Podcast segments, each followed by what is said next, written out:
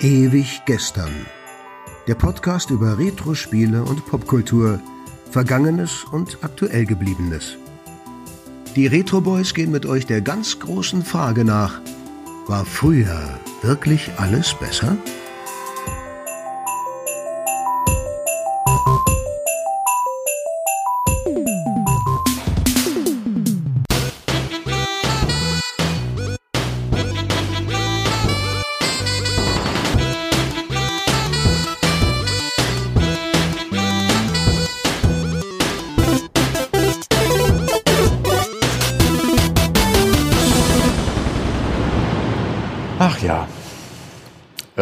Klang da in unserem Intro heute ein bisschen anders.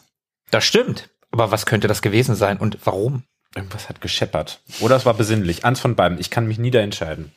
Okay, Weihnachten steht vor der Tür. In wenigen Tagen ist es soweit. Und wir haben uns überlegt, diese heutige Folge ähm, der Besinnlichkeit aufzunehmen, um euch, liebe Hörer, mit weihnachtlichen Themen zu versorgen. Das machen wir heute. Und wir, das sind die Retro Boys mit ewig gestern. Ich bin Markus. Ich bin Philippe. und Tobi. Wir haben uns so ein bisschen die Frage gestellt, Weihnachten, Retro-Games, wie passt das zusammen? Gibt es da irgendwelche Schnittmengen? Was hat das eine mit dem anderen zu tun? Und ähm, ja, wie ist das bei euch? Habt ihr speziell an Weihnachten irgendwelche Erinnerungen oder irgendwelche Verknüpfungen mit Retro-Gaming, mit Computerspielen, Videospielen? Also ich würde sagen, es hat überhaupt rein gar nichts damit zu tun. Also da gibt es gar keine Verbindung. Wir sollten jetzt sofort aufhören mit der Folge.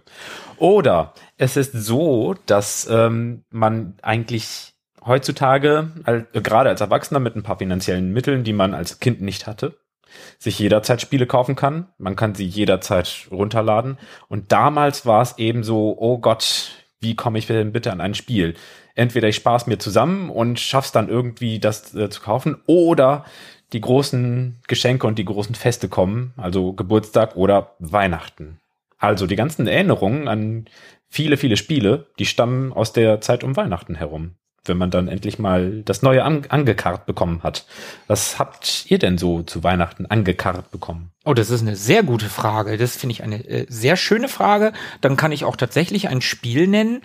Ähm, ich habe damals zu Weihnachten, ich weiß nicht mehr genau, in welchem Jahr es gewesen ist. Ich habe ja eh so ein Problem mit Jahreszahlen und mich an irgendwas zu erinnern. Wer unsere Amiga-Folge gehört hat, der weiß, dass ich mich in dieser Folge sehr viel erinnert habe und sehr oft gesagt habe, ach ja, das habe ich vergessen. So, das habe ich jetzt aber nicht vergessen. Ich habe in einem Jahr, wie gesagt, ich weiß nicht mehr wann, da habe ich zum äh, zu Weihnachten Ghostbusters bekommen für das Sega Master System.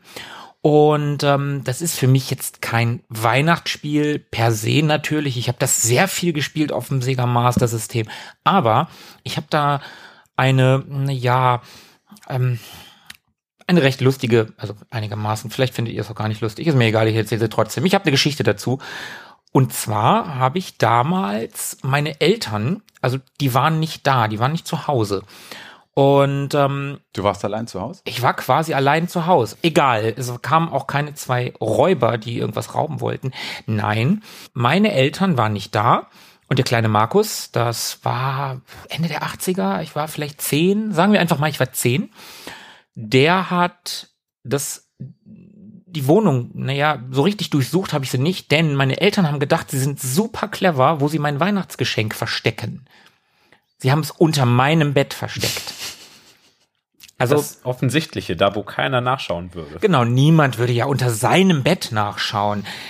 Ich habe es getan und dort fand ich in einer, ich glaube es war Karstadt, ich weiß es aber nicht mehr ganz genau, da habe ich eine Tüte gefunden und da war Ghostbusters drin in dieser coolen weißen Plastikverpackung von von Sega damals mit diesem mit diesem weißen Grid drauf und da war das Ghostbusters Logo drauf. Mann, habe ich mich über dieses Spiel gefreut, obwohl ich auch gar nicht wissen durfte, dass ich es kriege. Egal. Was mache ich? Die waren ja damals so in Anführungsstrichen versiegelt. Da war so ein Klebchen an der Seite drauf, so ein, so ein, so ein Sega-Aufkleber. Aber das war wirklich nur so ein, so ein kleiner Hm. Aufkleber, der war so, pf, ja, Fingernagel groß, oval. Und ich habe das einfach aufgemacht. Also das ging. Du bist nicht äh, zu einem Wasserkocher hingegangen und hast das Ding übers Dampf, äh, übers Dampf. Nein, das ging so. Total verrückt. Und dann habe ich das ausprobiert, hab's für gut befunden und hab, ich weiß nicht, was ich, ehrlich gesagt, ich weiß nicht, was ich gemacht hätte, hätte ich das Spiel doof gefunden. Wäre ich dann zu meinen Eltern gegangen und hätte gesagt, äh, ich will aber auf keinen Fall Ghostbusters haben. Wäre ich so clever gewesen? äh, weiß ich nicht genau. Egal. Das ist so mein einziges Mal, dass ich mich erinnern kann, zu Weihnachten ein Videospiel gekriegt zu haben. Ich weiß nicht mehr, wann ich meine Amiga gekriegt habe, ob das zu Weihnachten oder Geburtstag gewesen ist. Das kann ich nicht mehr sagen. Das wäre das andere, was sein könnte, aber bin ich mir unsicher. Ich bleib mal bei Ghostbusters. Tobi. Bei mir wird's da auch eher schwierig. Also meine Eltern fanden Computerspiele, Videospiele irgendwie immer doof und äh, die Geschichte meines Lebens war es ja auch, dass ich irgendwie nie von meinen Eltern, ähm, so wie alle anderen, Konsole oder Computer recht früh bekommen habe. Und ich hatte dann irgendwann einen gebrauchten Gameboy, hatte ich glaube ich auch schon mal irgendwann erzählt. Und ich habe dann zu Weihnachten mal das Spiel DuckTales für den Gameboy bekommen. Das war aber auch schon relativ spät, also muss dann ja schon so 92 oder sowas gewesen sein, schätze ich. Naja, da war der Gameboy noch lange nicht durch. Das stimmt. Aber ansonsten hatte ich eigentlich wenig Computerspiele, Videospiele ähm, unterm Weihnachtsbaum liegen. Ich habe dann erst wieder Erinnerungen an spätere Zeiten, als ich dann tatsächlich doch irgendwie einen Computer hatte, also so mit 13, 14, 15 Amiga. Und ähm, das war natürlich so die Zeit, Schulferien, Weihnachtsferien, man hatte viel Zeit und äh, hat dann natürlich auch dementsprechend viel gezockt und insofern verbinde ich schon Computerspielen irgendwo mit mit Weihnachten, weil es einfach eine Zeit war, in der man oder in der ich viel gespielt habe. Und dann gibt es natürlich auch so ein paar Spiele, die so einen direkten Weihnachtsbezug haben, die ich vielleicht zu der Zeit auch vermehrt gespielt habe. Da können wir gleich noch mal drauf zu sprechen kommen, welche Spiele das sein könnten. Und bei mir waren das tatsächlich ähm, hauptsächlich Spiele, die eine ganz besondere Atmosphäre haben mussten, die ich gerne an Weihnachten gespielt habe. Also da habe ich mir jetzt nicht unbedingt die, die Sport-Compilations rausgesucht oder die Beat'em-Ups oder irgendwelche Action-Spiele.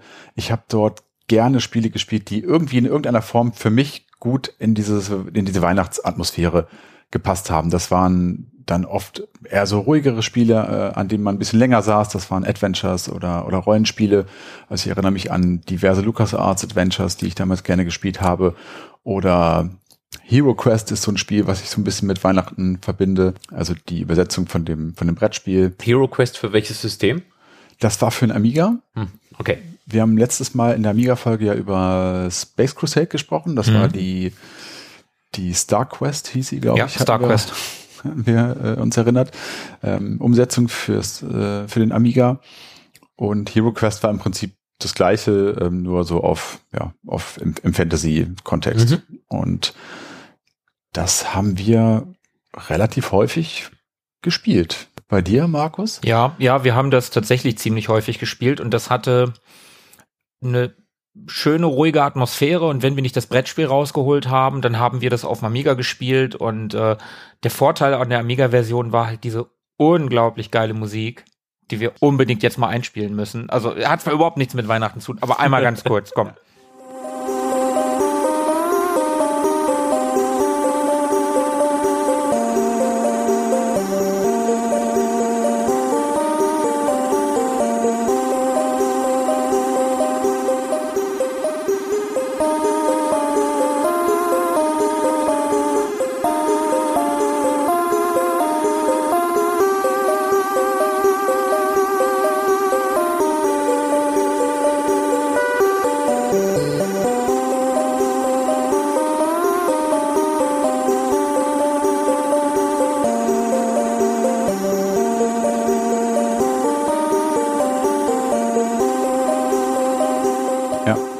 Den einen oder anderen mag sich das ein bisschen, äh, ja, befremdlich anhören, ein bisschen monoton, ein bisschen, bisschen arg verzerrt, aber äh, für mich stecken da unheimlich viele Erinnerungen drin. Und ja, für mich auch ganz, ganz, ganz toll. Ich mag den Soundtrack gerne. Aber Philippe, wie sah es denn bei dir unterm Baum so aus? So viel kam da auch gar nicht zusammen. Äh, ich glaube, das war einmal ein Volltreffer. Super Mario Bros. 3. Yes. Das also, ist in der Tat ein Volltreffer. Da wurde Geschmack bewiesen, als äh, das ausgesucht wurde. Da, da habe ich überhaupt gar keinen Einfluss drauf genommen, äh, welches Spiel es werden sollte, aber anscheinend war die Werbekampagne sogar bei den Erwachsenen angekommen und äh, dann konnte man auch wirklich die kompletten zwei Wochen mich vor dem äh, vor der Mattscheibe kleben sehen, wie ich dieses Spiel versucht habe in mich aufzusaugen oder mich, habe versucht mich vom Spiel aufsaugen zu lassen, je nachdem, wie man es betrachten möchte. Aber äh, dabei hast du dir nicht, hast du dich nicht eingepinkelt, oder? Nee, nee, ausnahmsweise mal nicht. Ah, okay. Wer, äh, Entschuldigung, Philippe pinkelt sich natürlich nicht regelmäßig ein, aber wenn ihr unsere erste Folge gehört habt, dann wisst ihr, dass das einmal in sehr, sehr, sehr, sehr jungen Jahren passiert ist. Also nicht äh, Super Mario Bros. 3, sondern tatsächlich Pac-Man auf Ja. dem VCS 2600. Das erklärt ein bisschen, wo man mich auch alters Sehr, sehr, sehr, sehr kann. klein. Das ist sehr wichtig. Aber das heißt, an Super Mario Bros. 3 hängen für dich tatsächlich echte weihnachtliche Kindheitserinnerungen. Unter anderem daran, Cool. und äh, überhaupt so gar nicht weihnachtlich, äh, als, äh, als unsere 486er Möhre mit 60 äh, Megahertz ähm, upstate äh, auf die Farm geschickt wurde zum Weiden, also äh, ihren Dienst ähm, quittiert hat. da kam ein Pentium 3 mit 500 Megahertz ins Haus und dann dachte ich, oh mein Gott, ich kann Spiele spielen. Moment, was ist denn das für ein krasser Sprung? Entschuldigung. Von, von einem 486er mit 60 Megahertz, da habe ich gerade noch so gedacht, ja gut, okay, mein erster PC hatte 75 Megahertz, war ein Pentium 1 und dann bist du auf dem Pentium 3 500? Ich habe den 486er ganz, ganz, ganz spät bekommen und dann war ich eigentlich mehr so auf aktuellem Niveau, als dann der nächste Schritt kam. Das war so Krass. 2002 dann wahrscheinlich. Ja. Krass. Kommt hin, genau. Wirklich? Ja. Verrückt. Voll gut, hätte ich nie sagen können, wann Pentium 3 aktuell war. Es kommt ziemlich gut hin. Und dann dachte ich mir, oh mein Gott, das ist, das muss ja das Oberding sein. Da war irgendwie eine Riva TNT 2 M64 oder so drin. Und ich dachte, das sei gut, aber äh, da steckte schon irgendwie so dieses Abgespeckte mit drin im Namen. Und äh, ich wollte Need for Speed 3 drauf zum Laufen bekommen, oh, mit, äh, mit der höchsten Auflösung, die auf dem Monitor ging. Also 1024 oder so. Naja. Ähm, und ähm, das hat dann wohl doch nicht geklappt. Dann bin ich wieder zurückgegangen auf äh, ganz ähm, gemächliche 640 mal 480, so wie das damals war. So die Standardauflösung der damaligen Zeit. Und dann war eben so ein Rennspiel mit äh, rockigem Soundtrack und äh, eigentlich völlig unrealistisch schneller Arcade-Action. Ähm, so auch ein Teil von Weihnachtserinnerung. Cool. Ja, das ist echt cool.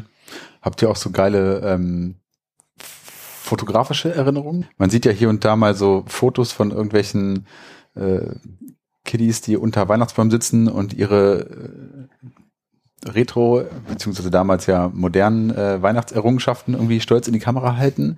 NES, Sega und so weiter. Gibt's da von euch auch irgendwie nette Fotos äh, von damals? Also von mir leider gar nicht. Also zumindest nicht, was Retro-Gaming anbelangt. Von mir gibt's irgendwo ein Foto, wo ich ganz stolz einen Man at Arms äh, in die Kamera halte und auf der Couch äh, mein Vater sitzt daneben und auf der Couch liegt, glaube ich, noch noch Prince Adam oder so. Ich weiß nicht mehr, welche Figuren ich damals gekriegt habe, aber äh, Man at Arms wird eine von denen gewesen sein. Die halte ich sehr stolz in die Kamera und ich habe keine Vorderzähne zu der Zeit. Philippe, von dir? Ich glaube, man sieht auf einem Foto nur meinen Bruder und mich und mein Bruder war zu der Zeit zwei oder so oder drei. Und meine Eltern waren der Meinung, dass der unbedingt auch mitspielen dürfen sollte, weil er sonst quengelt. Und dann hat er halt so einen Controller in die Hand gedrückt bekommen. Ich weiß nicht, ob er dann tatsächlich gespielt hat oder ob das nur so Fake von mir war. Ich, ich glaube, ich guck genervt genug, als dass er auch tatsächlich gespielt hat. Okay, dieses Bild müssen wir haben. Folgt uns auf Instagram, das kommt da demnächst. Lauter und cooles Zeug, massenweise. Davon haben wir genug. Oh ja. Ja, wir hatten ja vorhin, oder ich hatte vorhin kurz über Spiele gesprochen, die so einen direkten Weihnachtsbezug haben, also inhaltlich rein vom, von der Story oder so. Hm, Gibt's da bei euch etwas, also du hast ja gerade schon so ein bisschen erzählt, Philippe, bei dir war es jetzt eher Autorennen oder Super Mario Bros. 3. Markus, hast du da irgendwas was du so ganz direkt mit Weihnachten verknüpfst? Also ein Spiel, was einen inhaltlichen Weihnachtsbezug hat? Ich glaube, das sind eher die beiden, die du äh, sehr viel an Weihnachten gespielt hast. Ich glaube, da kannst du weitaus mehr sagen. Ähm, das sind Xmas Lemmings und äh, James Pond 2, Codename Robocop. Mhm. Äh, die beiden sind mir im Gedächtnis geblieben, die direkten Weihnachtsbezug haben. Aber ansonsten, ich wollte eigentlich dieses Jahr noch mal ein bisschen, bisschen Weihnachtsgaming betreiben und ähm, ich habe letztes Jahr nach Weihnachten tatsächlich erst Home Alone gekriegt, also Kevin allein zu Hause auf dem Mega Drive. Das soll einigermaßen gut sein, soll fast schon Open World sein für die damalige Zeit. Äh, du musst die ganze Nachbarschaft vor den, vor den feuchten Banditen verteidigen in dem Spiel. Alle anderen Umsetzungen, also fürs SNES e und auch für den Amiga und wo das damals alles kam, das sind andere Spiele, die sollen erheblich schlechter sein. Und davon ab wollte ich ganz gerne Batman Returns nochmal äh, hm, rausgraben cool. fürs SNES, e was ein klassisches Beat'em Up ist ist jetzt auch nicht super weihnachtlich, so ein Beat'em Up, aber äh, der zweite Batman-Film spielt ja um Weihnachten herum, da schneit ja auch die ganze Zeit. Das sind so die Sachen, die ich gerne spielen wollte. Dieses Jahr, letztes Jahr habe ich verdammt viel, und da bin ich bei Philippe so ein bisschen äh, mit, mit dem Rennspiel. Letztes Jahr habe ich verdammt viel Forza Horizon 4 gespielt, um Weihnachten herum äh, in der ganzen Weihnachtszeit. Das war ganz toll. Besonders schön war es halt, wenn, wenn gerade Winter war in dem Spiel und wenn man da mit seinem Auto durch Schneemassen gefahren ist. Das hat echt Spaß gemacht. Und ich habe es in der Halloween-Folge schon erwähnt, da ähm, das Spiel Until Dawn. Mhm. Das passt nicht nur zu Halloween, das passt sogar zu Weihnachten, weil da ist man in einer verschneiten Skihütte, also in so einer Skilodge einer sehr schönen und da ist halt drumherum überall Schnee und das ist schon ganz schön. Also das kann man, wenn man es an Halloween anfängt, kann man es bis Weihnachten spielen. Aber ich habe leider kein Spiel mit direktem Weihnachtsbezug, wo ich sagen würde, das habe ich wirklich viel gespielt damals. Also wie gesagt, mhm. mit James Pond und Xmas Lemmings, da bist, glaube ich, du eher der Experte für. Ja. Wobei ich auch gar nicht so genau weiß, ob ich James Pond auch tatsächlich als Kind, also damals, als das irgendwie so halbwegs aktuell war, auch wirklich an Weihnachten gespielt habe. Ich weiß, ich habe das gespielt, ich habe es auch gern und oft gespielt. Ob das wirklich an Weihnachten gewesen ist, kann ich gar nicht mehr so ganz genau sagen. Aber ich kann vielleicht trotzdem kurz erklären, worum es im Spiel geht oder was es für ein Spiel ist. Unbedingt. Denn es ist ja durchaus ein weihnachtliches und zwar ähm, James Pond äh, oder James Pond 2 explizit. In dem Falle ist ein Plattformer, also ein ganz klassischer Plattformer, ein Jump'n'Run äh, aus dem Jahre 1991 ist von ähm, Millennium und Vector dienend äh, entwickelt worden und kam ursprünglich auf dem Amiga raus und auf dem Mega Drive und es gab es dann aber für jede erdenkliche Plattform, also von Super Nintendo über den C64 auf diverse Handhelds. Und das war insgesamt der zweite Teil der Serie und ähm, James Pond ist eine wiederkehrende Figur aus der Zeit der großen Videospielcharaktere. Also äh, Mario gab es schon lange und Sonic war gerade äh, neu am Start. Also das Spiel ist ja von 91, Sonic ist glaube ich von 90. 90, also so ungefähr die Zeit. Und ähm, Erdacht und entwickelt ist das Spiel von äh, einem alten Veteranen, Chris Sorrell hieß der, einem Briten, und der hat gemeinsam mit seinen zwei Mitstreitern Steve Back und Tim Coop äh, dann irgendwann seine eigene äh, Spielefirma gegründet. Vector Dean hieß die, die übrigens verantwortlich sind für Dogs of War, wenn sich noch jemand erinnert. Oh ja, das kenne ich noch. Das war so ein Kommando-Klon, also so ein Top-Down-Shooter, relativ, ja. Das war ganz schön schwer. Das war sauschwer, das stimmt. Aber das Waffenauswählen war geil. Also tut mir leid, das war einfach nur geil. Da, am Anfang hast du total viele Waffen gehabt. Es gab wirklich, ohne zu lügen, 20 unterschiedliche Maschinengewehre. Ja, Minigun, die, die Minigun. Und auch da hatten wir übrigens einen Flammenwerfer. Und man musste dann eben anfangs Waffen aussuchen und dazu dann auch die entsprechende Munition dazu draufschiften. Also die passende Munition vor allem. Es gab dann 9 Millimeter und 7,62 Millimeter und verschiedenste Munition, äh, Munitionsarten, die man dann eben für diese Waffen ähm, dazu kaufen musste. Das war relativ verrückt. Äh, ich habe gelesen, dass sie tatsächlich irgendwie da in alten Waffenkatalogen gestöbert haben und sich da irgendwie haben inspirieren lassen. Ach, tatsächlich so, cool. Äh, diese Waffengattungen anging. Genau, aber das äh, führt zu weit. Ja, Dogs of War ist jetzt nicht so weihnachtlich und 9 mm Munition ist auch nicht gerade Weihnachten. Aus, ne, kommen wir später zu. Ja, übrigens äh, James Pond, anfangs noch äh, Arbeitstitel Guppy, also der Freund sollte mal Guppy heißen. ah, okay, witzig, wusste Vielleicht- ich noch nicht. Habe ich das auch noch nicht erwähnt, dass James Pond nämlich ein Fisch ist. Ja, also das sollte man auch definitiv dazu sagen. Wir sind nicht doof. Wir sagen nicht die ganze Zeit James Pond, weil wir einen Sprachfehler haben. Wir sagen tatsächlich Pond und nicht Bond, weil James Pond ist ein, der Arbeitstitel hat schon angedeutet, ein Fisch. Ein Fisch. Ja. Stimmt. Er ist kein Guppy. Er sollte Guppy heißen, ist ein Fisch. Was Ein Goldfisch, würde ich sagen, oder? Ist ein Goldfisch? Vermutlich, ja. Zumindest hat er so eine schöne orange Farbe. Könnte sein, ja. Und äh, Pond ist ja Englisch, logischerweise, und heißt Tümpel oder Teich. Genau. Und, und was ich noch geiler finde, ist der Untertitel des zweiten Teils, Robocod. Cod, weiß ich auch erst seit kurzem, weil ich es nachgeguckt habe, ist ein Kabeljau. Okay, das wusste ich auch noch nicht. Und das finde ich so witzig. Äh, es ist schon ganz, ganz geil eigentlich. Und äh, die Ja. haben am Anfang, also Entschuldigung, aber die haben ganz am Anfang des Spiels ähm, die Musik. Oder mach du erstmal. Nee, ist eigentlich eine schöne, schöne Gelegenheit gerade, ähm, die Musik vielleicht kurz einzuspielen. Du wolltest gerade Okay. auf das äh, Robocop-Thema Ja, genau, wahrscheinlich genau. zu sprechen kommen. Ja, genau.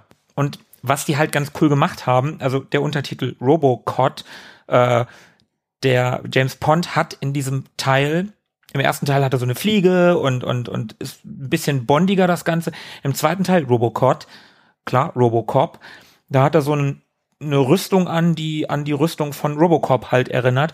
Und der Soundtrack, der ist halt ziemlich cool, weil die das Robocop-Thema kopieren also wirklich, die kopieren das Robocop-Thema, aber geben dem Ganzen total den fröhlichen Comic-Anstrich. Und das ist total abgefahren und da müssten wir eigentlich auch noch mal reinhören.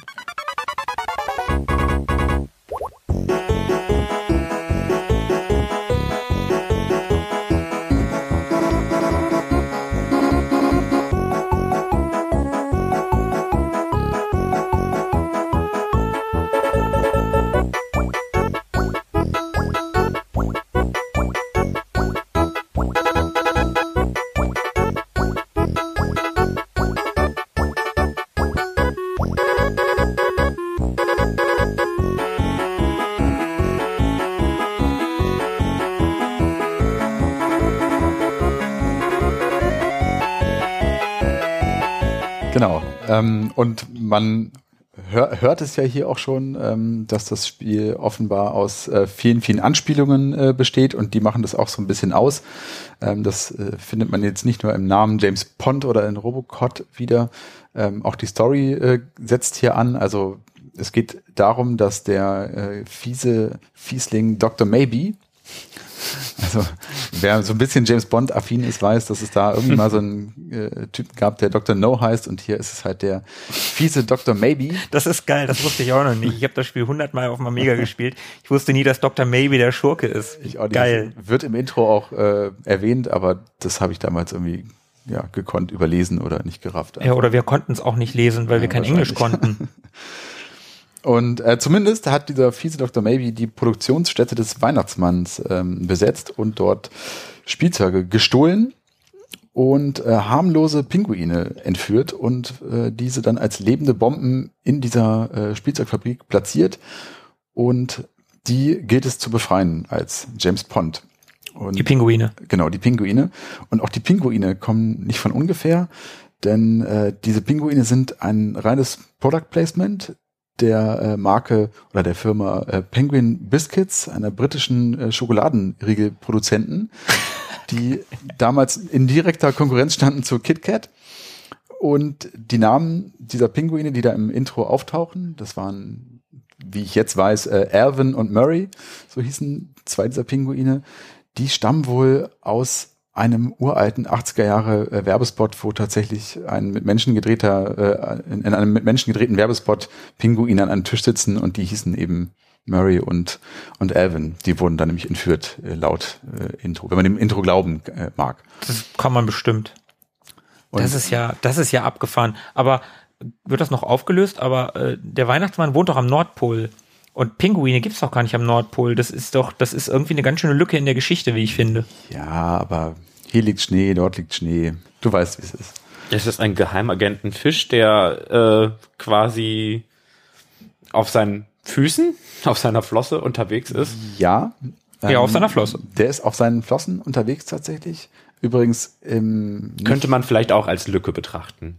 Aber nur vielleicht. Auch nur vielleicht. Oder dass er in der Luft atmet. Ja, äh, das kann ich tatsächlich er erklären, zumindest ein bisschen. Also du hast vorhin ja von seiner Rüstung gesprochen. Tatsächlich äh, steckt James ja ähm, in, in dieser Rüstung, die äh, Telex Tensor heißt. Das ist im Prinzip auch nur, ja, Die hat einen Namen? ja. Und diese Rüstung sorgt nämlich äh, laut Anleitung zumindest dafür, dass äh, James Bond eben an, ja, an der Luft überleben kann. Und ja, er läuft tatsächlich auf seinen Flossen. In einem Nachfolger oder in einem anderen Spiel, in dem er Protagonist ist, das sind die Aquatic Games, die ein Jahr später rauskamen oder zwei. Das ist so ein, ja, so ein Summer Games Track and Field Klon. Äh, dort hat er tatsächlich Füße und Schuhe. Also da haben sie dann anscheinend die Flossen einfach weggelassen. Damit hätten wir, glaube ich, so ein paar ähm, Lücken und Erklärungsnöte ähm, benannt, die das Spiel vielleicht Ja, das mit eventuell etwas unrealistisch machen Und das können. mit dem Pinguin gefällt mir trotzdem immer noch nicht. Das ist für mich, das ist, ist für mich zu weit hergeholt.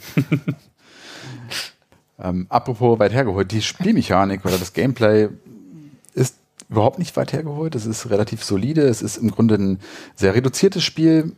Ähm, Pond besitzt selber keine Waffen, auch wenn er auf dem Cover eine Knarre in der Hand hält, glaube ich. Hm, Ja, tut er, stimmt. Der hat so, ein- so eine mega große Knarre wie Robocop halt.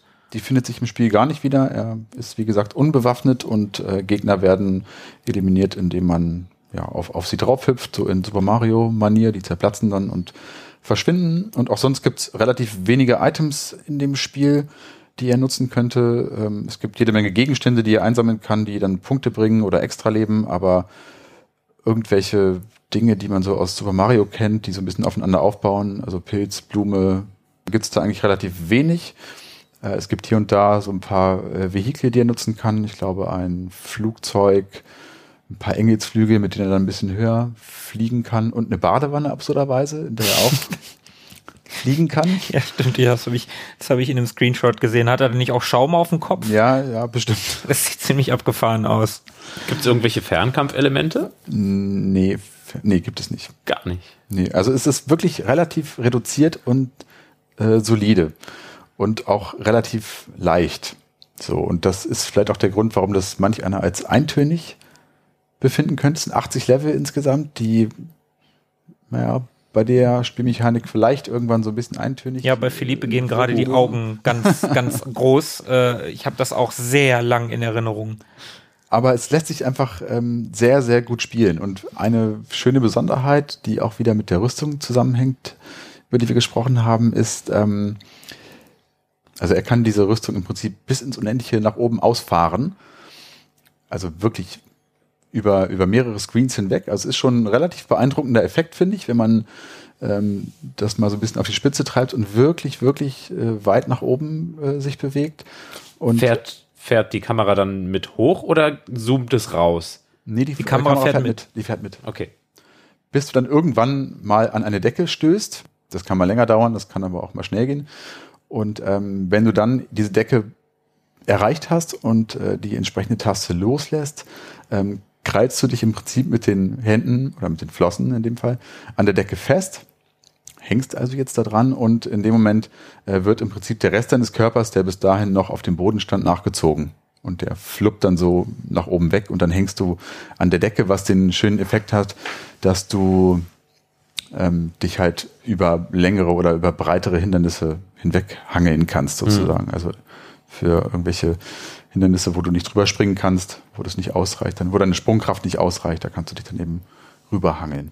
Ja, es ist wirklich auf eine Art schon ein besonderes Spiel. Und ich glaube auch diese, diese Einfachheit, dieses Reduzierte, das macht es so ein bisschen aus und ähm, macht es dadurch auch extrem äh, spielbar.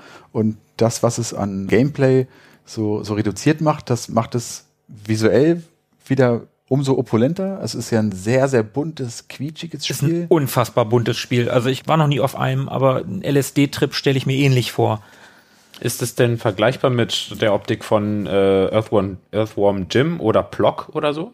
Plock. Plock würde, würde ich, würde ich da tatsächlich, also Plock sieht schon vom, also die Spielfigur Plock sieht ganz anders aus, aber von der Buntheit würde ich das schon mit Plock vergleichen. Ich hatte das nämlich irgendwie gerade so im Kopf, so äh, an irgendwas erinnert mich das doch. Und, Also Earthworm Jim ist zu schön und zu neu und zu Cool. Zeichentrickmäßig. Ähm, der, der James Pond, der sieht schon eher noch wie eine richtige Videospielfigur aus. ist ein absolut krasses, Am also es ist so, das sieht so krass nach Amiga aus, dieses Spiel. Also man merkt ganz klar, dass das ein Amiga-Spiel ist. Allein der, der Farbverlauf des Himmels, dieses, dieses, diese Abstufung der, der äh, vom, vom, vom Blau ins, ins Rot gehende und, und wie der, weißt du, was ich meine? Dieses, dieses heller werdende und, aber einige Level sind so krass bunt, das ist unfassbar. Also wirklich, wirklich krass.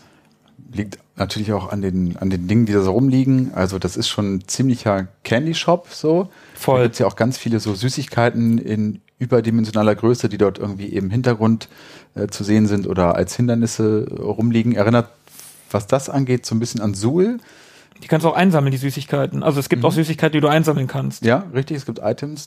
Und in Suhl hast du ja diesen Chupa Chups Style, also diese ganzen Lollis und äh, Süßigkeiten, die da eben rumliegen, Zuckerstangen und so weiter. Und das hast du hier auch. Und das macht es halt ähm, ja sehr bunt und sehr ja, LSD-mäßig. Du hast es gerade eigentlich schon ganz richtig gesagt. Und ähm, ja, abgestimmt ist es dazu noch eben durch eine durch sehr schöne Animationen, durch ein flüssiges Scrolling. Also insgesamt ähm, sehr, sehr gut gealtert. Also ich habe es ja die letzten Jahre immer mal wieder gespielt. Ich kram das zu Weihnachten die letzten Jahre immer mal wieder raus und spiele das dann auf dem Emulator und also das kann man wirklich noch sehr, sehr gut spielen. Und das ist natürlich auch der große Vorteil heute. Man kann abspeichern. Das ging nämlich damals in dem Spiel nicht. Es gab weder ein Passwortsystem noch eine andere Möglichkeit, um, um abzuspeichern. Und äh, das ist natürlich heutzutage sehr nett. Ähm, wenn Was ich das jetzt zu Weihnachten spiele, ähm, ich habe es noch nie durchgespielt jetzt in letzter Zeit und äh, ich speichere dann halt immer so, ja, wenn die Weihnachtstage dann durch sind, ab und spiele dann ein Jahr später an der gleichen Stelle im Prinzip weiter. Machst du das wirklich? Ja, ja. Geil. Okay, das ist witzig. Weil ähm, Ja, irgendwann 80 fehlt mir Level ohne. Speichern ist halt krass, ne? Ja. Und irgendwann fehlt einem dann die Zeit, dann ist Weihnachten vorbei und dann, naja, das nächste Fest kommt bestimmt. Ja, jetzt demnächst, ne? Genau. Und ja, wurde allgemein ziemlich gut bewertet damals. Also ich habe mir so ein paar alte äh, Spieletests angesehen. Das hat sehr gut abgeschnitten. Die waren immer sehr wohlwollend. Ähm, und ja, kann man ihnen aus heutiger Sicht immer noch recht geben. Bestens gealtert, macht immer noch unheimlich viel Spaß. Und ja, kann ich, kann ich jedem empfehlen, der Lust hat, an Weihnachten irgendwie ein schönes Retro-Game zu spielen. Ja, an Weihnachten würde ich das auch sagen. Ansonsten ist es für mich ganz persönlich als Jump and Run schon ein bisschen bieder. Also es ist, wie du schon richtig gesagt hast, sehr reduziert und wenn man ein paar modernere Jump'n'Runs gespielt hat oder weiß ich nicht, Mario als Vergleich nimmt, da verliert es in spielerischer Hinsicht halt schon. Also grafisch würde ich nicht mal unbedingt sagen. Es gibt solche und solche Level. Ein paar Level sind mir dann doch zu bunt, aber ein paar Level sehen halt ganz cool aus. Draußen der, diese, diese ja, Hubwelt fast, also diese, dieses Schloss, in dem du dich da bewegst, das ist zwar auch alles von der Seite, das ist keine Draufsichtkarte, aber das sieht schon ganz cool aus. Das, das mag ich, das mag ich wohl ganz gern, aber so im Großen und Ganzen, ich würde eine Empfehlung zur Weihnachtszeit, das würde ich auch aussprechen. Darüber hinaus würde ich sagen, gibt's doch eine ganze Ecke bessere Jump'n'Runs, die man auch retromäßig, die man spielen kann. Da würde ich äh, das in unserer Amiga-Folge erwähnte Fire and Ice ganz klar vorziehen. Wer Bock hat auf James Pond, der sollte übrigens ähm, gerne den zweiten Teil spielen. Der erste ist, wie ich finde, nicht so, nicht so gelungen. Ich mag den zweiten deutlich lieber.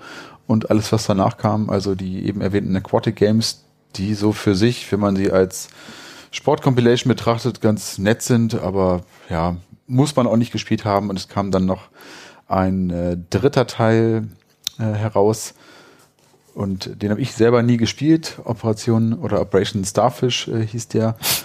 ähm, ja, hat, konnte, glaube ich, auch nicht so richtig anknüpfen an, an, an die ersten beiden Teile. Aber vor allem die- nicht an den zweiten. Aber die Titel sind schon ganz geil.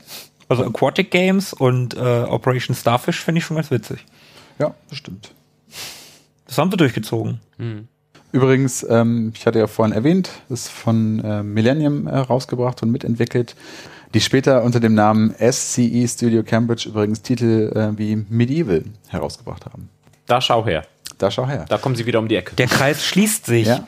Haben wir, glaube ich, in unserer Halloween-Folge drüber gesprochen. Stimmt, ja, in unserer Halloween-Folge haben wir drüber Philippe gesprochen. hat das, glaube ich, als Richtig. Halloween-Spiel im Gepäck.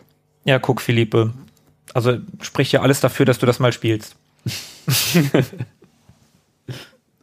ja, schön. Philippe, hast du irgendein Weihnachtsspiel? Äh, für mich war Weihnachtsspiel eher so Mission Impossible. Da habe ich auch nicht so wirklich was gefunden. Äh, als ich mich umgeschaut habe, fand ich dann nur auch nur noch Clay Fighter 63 ein Drittel, in dem äh, Sumo Santa drin vorkam als freispielbarer, versteckter Charakter oder so. Und dann dachte ich, nee, das ist mir dann doch ein bisschen zu wenig, wenn das nur so ein Fitzeldetail ist bei einem Spiel, was auch noch eher nicht so gute Wertungen bekommen hat. Dann Ja, Clayfighter soll eher schlecht sein. Ha- Habe ich irgendwo mal äh, Leuten gehört, dass es äh, angeblich so sein soll. Kann, kann ich mir gar nicht vorstellen. Wobei die Technik ja gar nicht so doof ist. Also es gibt nicht viele Videospiele, die wirklich ähm, mit Stop-Motion-Technik, mit Knete äh, abfotografiert und dann digitalisiert erstellt worden sind, was die Grafik anbelangt. Das ist äh, eher die Ausnahme. Ähm, aber das schien es wohl nicht gerettet zu haben. Tja, also Von ich, daher bin ich ein bisschen raus.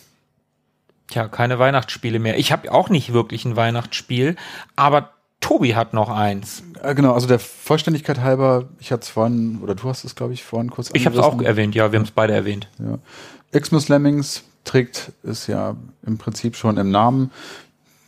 Soll nicht unerwähnt bleiben. Äh, Lemmings, glaube ich, muss man nicht weiter erklären. Ähm, also der Klassiker von 1990, glaube ich, hier so im weihnachtlichen Gewand, ist von DMA Design äh, entwickelt, von Psychnosis äh, gepublished. Und es gab eben von Lemmings eine Weihnachtsedition, die Xmas Lemmings hieß, von 1991 und 92 äh, sind die rausgekommen. Zunächst als Demo-Versionen, die nur aus wenigen Level, äh, Leveln bestanden. Und 1994 kam dann eine Vollversion unter dem Namen äh, Holiday Lemmings äh, raus.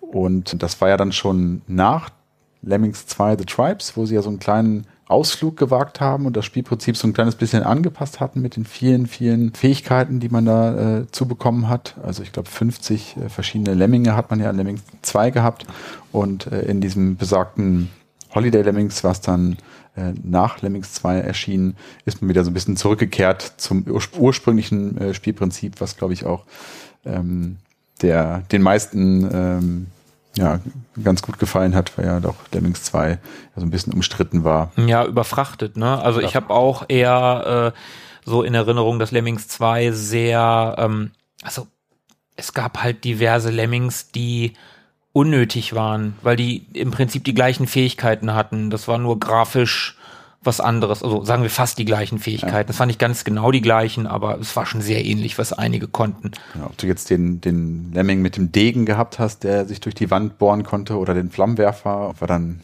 im Prinzip auch egal. Ja, genau, genau, genau sowas meine ich. Und dann hast du halt drei Figur Figürchen gehabt, die ja im Prinzip das Gleiche gemacht haben oder wie gesagt nahezu das Gleiche. Das war halt völlig überfrachtet. Mir hat's immer Spaß gemacht. Ich fand Lemmings 2 auch Super. toll.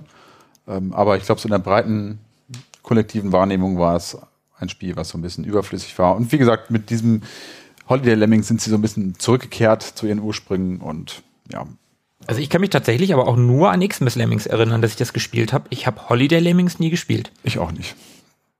Ich habe vorhin übrigens in Vorbereitung auf diese Folge einmal in meinem Tagebuch geschaut, das ich äh, früher geführt habe tatsächlich als 13-, 14-jähriger Bengel ähm, und wollte mal schauen, Na, für wen hast du damals geschwärmt? Komm, gib's zu. Jennifer Rush. Oh Gott, Jennifer Rush. Sollen wir die kurz einspielen? Jennifer, nein, nein, be- besser, besser nicht. Okay, ähm, ich, und genau, ich wollte mal schauen, ob ich da vielleicht irgendwie um die Weihnachtszeit mal äh, erwähnt habe, ob und was ich da äh, gerade gespielt habe. Und Tatsache äh, fällt dort äh, auf der Seite des 24. Dezember 1994 der Titel Xmas Lemmings. Das ist geil, das ist richtig cool. Auf den Punkt. Ja, Das ist wirklich auf den Punkt. genau. Ähm, ja, Genug der Weihnachtsspiele. würde ich sagen. Gibt ja noch andere Dinge, die man mit Weihnachten verbinden kann, die sich mit Weihnachten verbinden lassen und zu denen wir sicherlich noch einiges sagen können. Ja, jetzt machen wir nämlich mal einen kleinen Exkurs, das, was wir in diesem Podcast bisher noch gar nicht gemacht haben, was wir aber in der allerersten Folge schon angekündigt haben, nämlich auch mal über Filme zu sprechen. Und das machen wir heute, über Weihnachtsfilme. Derer habe ich drei mitgebracht. Ich weiß nicht, wie viel ihr dabei habt. Ich glaube, das überschneidet sich zum Teil auch. Könnte das wird sich ja. überschneiden, ja. Ähm, Fang doch mal an. ich fange einfach mal an. Der erste Weihnachtsfilm, den ich mitgebracht habe, ist auch der umstrittenste, sage ich mal, ob das wirklich ein Weihnachtsfilm ist. Einige behaupten, es wäre keiner. Ich sage, es ist der Weihnachtsfilm. Ich habe hier nämlich mitgebracht Stirb langsam, Die Hard von 1988. Für mich ist das, wie gesagt, einer der Weihnachtsklassiker. Ich gucke den seit Jahren, jedes Jahr zu Weihnachten. Ich habe eine Zeit lang, habe ich den mal nicht geguckt aber der lief früher immer auf Sat 1, als ich noch bei meinen Eltern zu Hause gewohnt habe. Da lief der abends immer auf Sat 1 und ich habe den immer geguckt. Und mittlerweile habe ich die Blu-ray zu Hause, logischerweise. Und die wird in der Vorweihnachtszeit immer irgendwann mal abends reingeschoben und dann gucke ich diesen Film, weil ich den einfach abgöttisch liebe und das auch als einen der besten Actionfilme überhaupt bezeichnen würde. Nicht der beste, aber einer der besten Actionfilme. Ähm, Regie hat John McTiernan geführt. Der Soundtrack ist von Michael Kamen. Kamera, Jan de Bond hat später Regie geführt bei Twister. Den könnte man kennen. Dieser Wirbelsturm. Ja, genau, dieser Wirbelsturm-Film, wo die Wirbelstürme jagen, der hat bei Stirb langsam damals nur die Kamera gemacht. Klar, John McClane ist in die Annalen der Actionhelden eingegangen. Bruce Willis hat da eine fantastische Performance gemacht, was recht bemerkenswert ist, denn Bruce Willis war erst die sechste Wahl für die Rolle.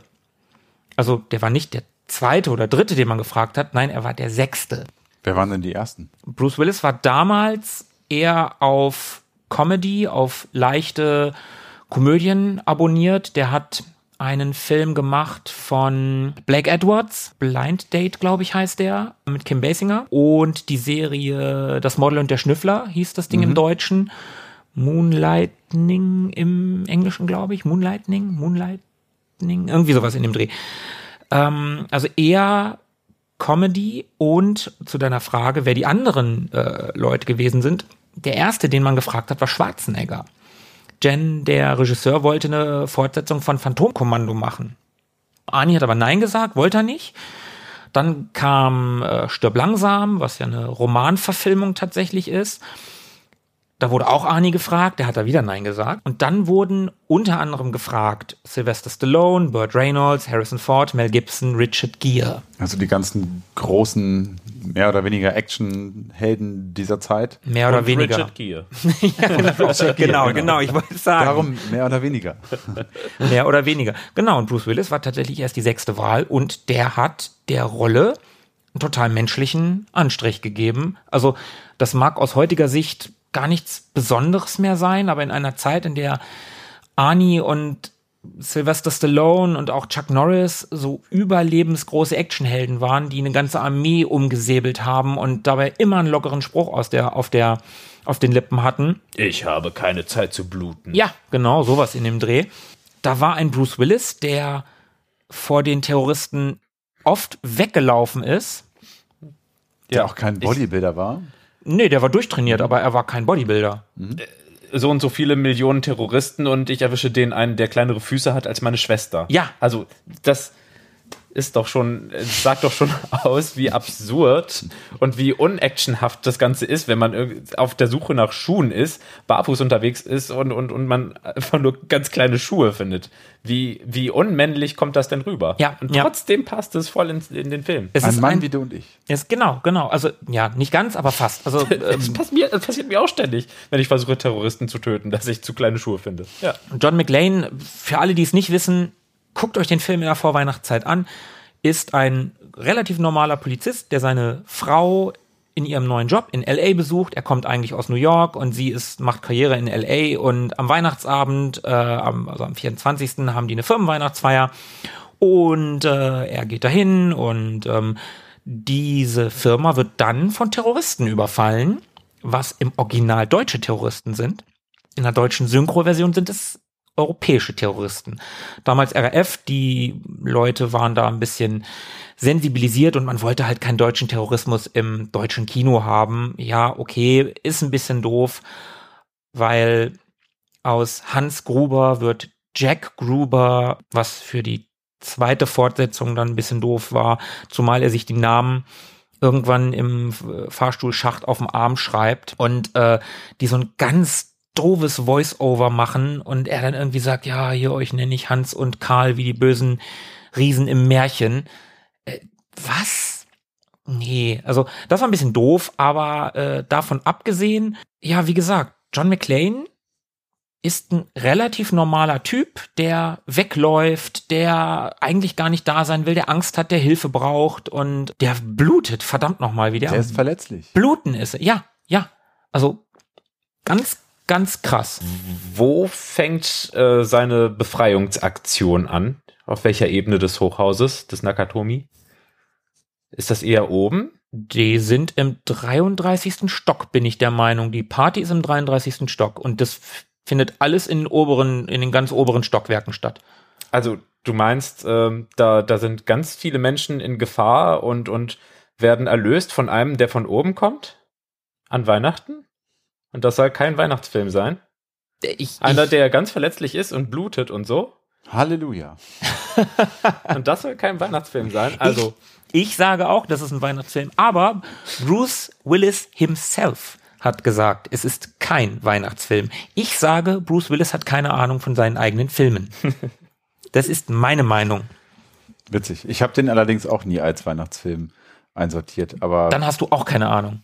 Da gibt's ja nicht nur diese Weihnachtsfeier, äh, auf der sie sind. Bruce Willis, also John McClane, wird am Flughafen abgeholt von einem Fahrer, Argyle, ein äh, lustiger Typ. Und ähm, der bringt ihn dann dahin und und Argyle ist ein lustiger Typ und der macht dann auch Musik an, während er mit mit John McClane redet. Und äh, da kommt halt so 80er Jahre Rap von Run DMC und ähm, John McClane fragt ihn dann, ob er nicht ein bisschen Weihnachtsmusik anstelle dessen hätte. Und dann sagt er in diesem typisch deutschen 80er Jahre, wie schwarze äh, Figuren damals oft geklungen haben, so ein bisschen uh, uh, uh, und das ist Weihnachtsmusik. Und dann Bruder. geht halt ähm, Run DMC mit Christmas in the Hollies los. Und das ist ganz klar ein Weihnachtsfilm, ganz klar. ja, cool. Übrigens, Nakatomi Plaza hast du gerade erwähnt, Mhm. Philippe. Das ist ja das Hochhaus, in dem ja die Handlung eigentlich die meiste Zeit über äh, sich abspielt. Was im Original das Fox Plaza ist, Du warst ja gerade neulich da. Ich war das, neulich- Darauf wollte ich zu sprechen kommen. Ja, ich war neulich, ich war tatsächlich neulich da, also im Oktober war ich da. Und ähm, wir hatten unglaubliches Glück mit dem Wetter. Das waren so die üblichen 26 Grad in LA. Und ähm, wir waren auch auf diesem Platz, auf dem John McClane im Film ankommt und haben da Fotos gemacht. Und ähm, einer der Security-Leute ist dann auf uns zugekommen, als wir ein bisschen näher an der Tür waren und hat dann gesagt, hey, ihr dürft hier keine Fotos machen auf der Rückseite des Gebäudes. Aber ich habe jetzt mal nichts gesehen. Ihr seid bestimmt Fans des Films. und ähm, ich habe mir äh, im Walmart habe ich mir ein Unterhemd gekauft oder eine Packung Unterhemden und ich wollte eigentlich Fotos im Unterhemd vor diesem Gebäude machen. Ich habe aber leider Kinderunterhemden gekauft und die waren so klein, da habe ich Mm. einfach überhaupt nicht reingepasst, was sehr, sehr schade gewesen ist.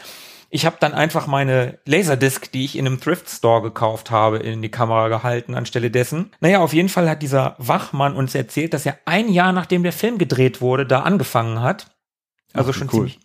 Lange da arbeitet, leider nicht während der Dreharbeiten. Und ähm, der hat uns auch darauf aufmerksam gemacht, dass da ist jetzt ein Vordach auf der Rückseite, äh, das es damals noch nicht gab. Der, der John McClane schmeißt ja irgendwann einen Toten aus dem Fenster, um die Polizei auf sich aufmerksam zu machen, weil die, weil die Los Angeles Police so ja trantütig ist in dem Fall und äh, einfach nicht wahrhaben will, was da passiert.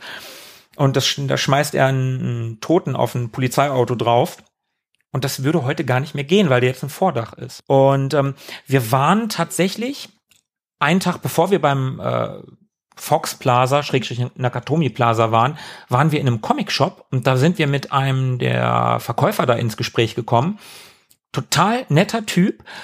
Und dem haben wir auch erzählt, dass wir dahin wollen. Und dann hat der erzählt, und da war ich so unglaublich neidisch drauf, dass der vor zwei Jahren haben die am Fox Plaza ein Screening des Films gemacht mit dem Fox Plaza im Hintergrund.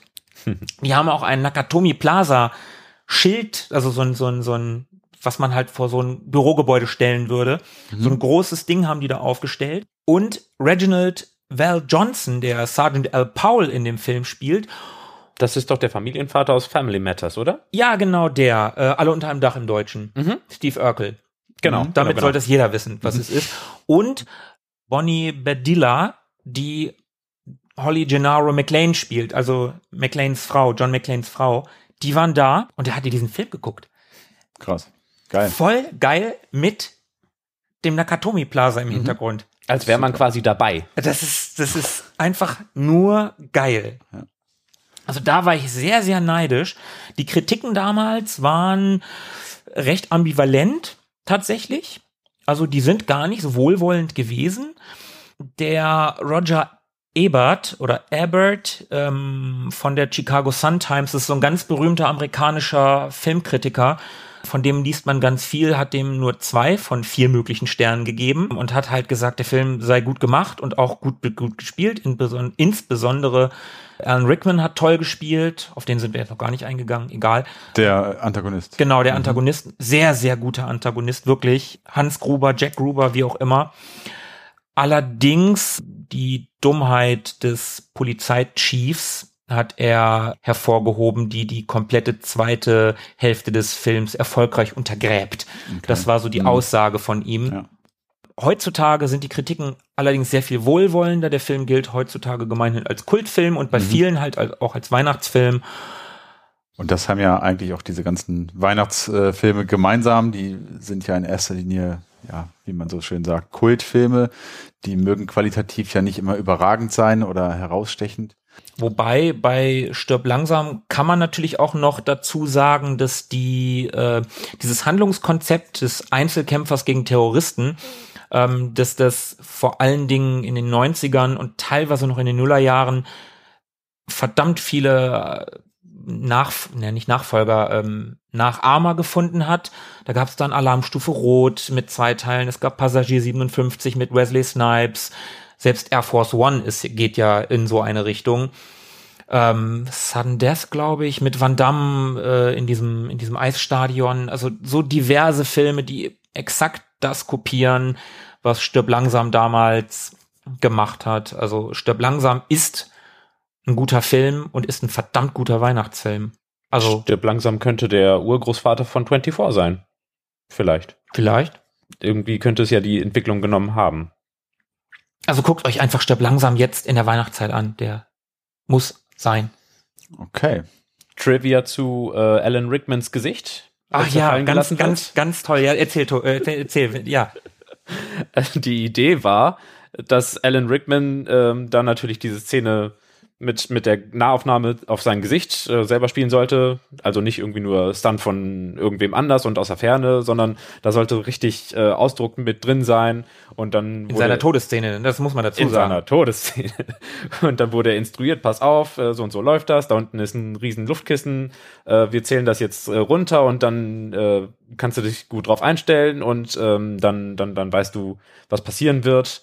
Also, bist du bereit? Gut, wir zählen dann bei drei wirst du losgelassen. Eins, zwei, zack, wurde er losgelassen, noch bevor die drei kamen. Und dann sieht man dieses erschrockene, empörte Gesicht von ihm in Zeitlupe von der Kamera sich entfernen. Da war er nicht amüsiert drüber. Ja, und, aber es ist echt. Es ist halt es eine ist echte Reaktion. Komplett echt, ja. Ja. ja, ja, also unbedingt gucken. Wie ist denn das bei euch? Wann habt ihr Stirb langsam? Also Tobi hat es ja schon gesagt. Philippe, seit wann kennst du Stirb langsam?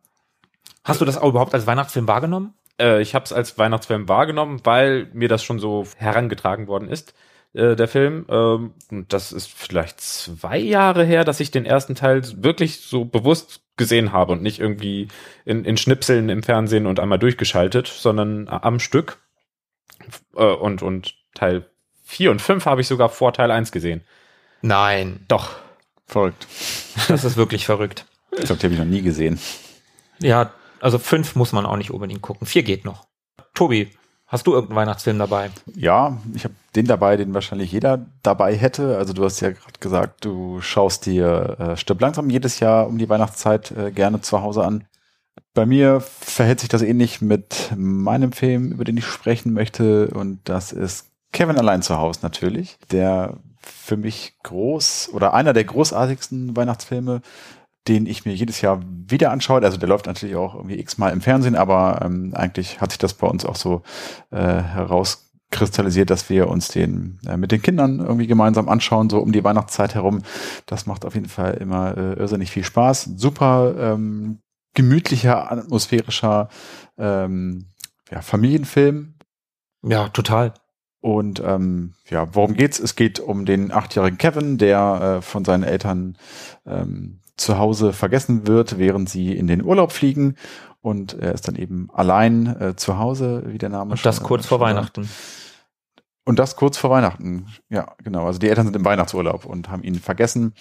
Und ähm, wie es der Zufall dann so will, äh, suchen zwei fiese, vertrottete Banditen äh, die Gegend heim, äh, in der er dort wohnt. Und die versuchen eben in dieses Haus einzubrechen, ähm, weil sie halt denken, dort ist niemand. Und ja, Kevin wird dann im Verlaufe des Films irgendwie alles dafür tun, um sie daran zu hindern, dieses Haus zu betreten und stellt ihnen äh, verschiedenste Fallen und ähm, ja, super Film mit viel Slapstick und viel Humor und ähm, Running Gags. Also äh, wer den nicht kennen sollte, auf jeden Fall anschauen. Ist ein Film von äh, John Hughes, also der hat das Drehbuch geschrieben, der auch neben der Kevin-Reihe, also von Kevin gibt's noch, ich glaube, drei oder vier Fortsetzungen, wobei die nicht alle mehr mit Macaulay Culkin, also dem Nur der zweite ist noch mit. Macaulay Culkin und alles, was danach kommt, kannst du. nur der zweite sogar. ja, ja, Mhm. ja, das brauchst du alles auch nicht zu gucken. Genau, also den zweiten würde ich noch irgendwie als, als sehenswert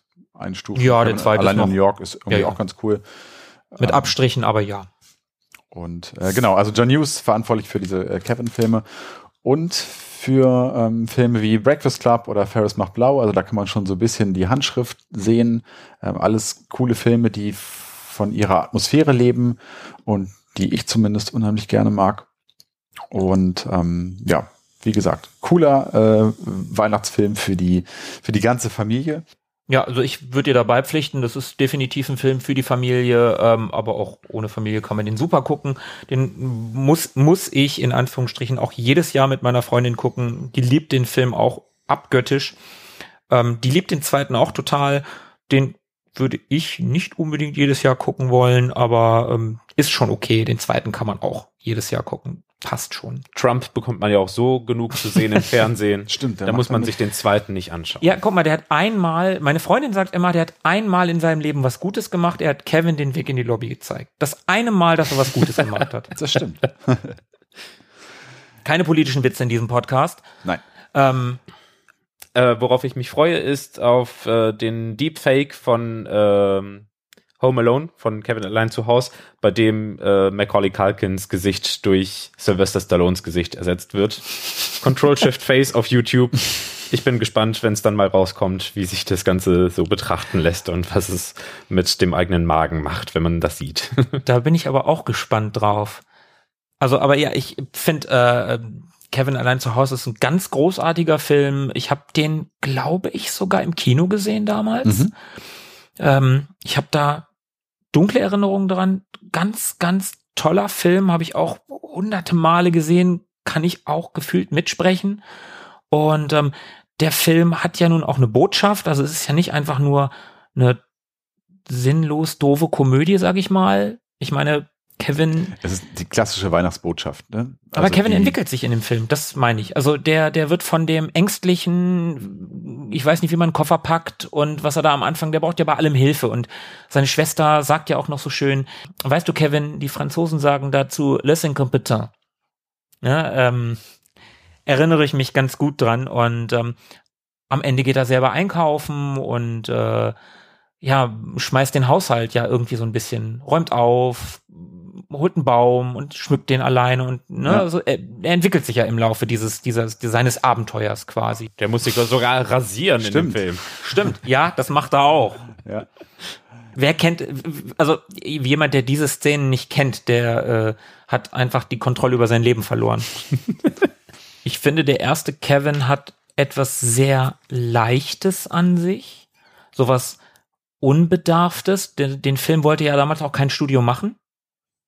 Also die haben ja diverse Studios abgeklappert und keiner wollte den machen und keiner hat dem Film Geld gegeben und ähm, irgend, ich weiß nicht mehr genau, was es gewesen ist. Irgendein, die haben irgendeinen Studenten angeheuert, der noch irgendwelche Grafiken oder sowas im, bei seiner, bei seiner Mutter im Keller machen musste. Also, weil überhaupt kein Geld für diesen Film da war. Das Studio hat den überhaupt nicht machen wollen.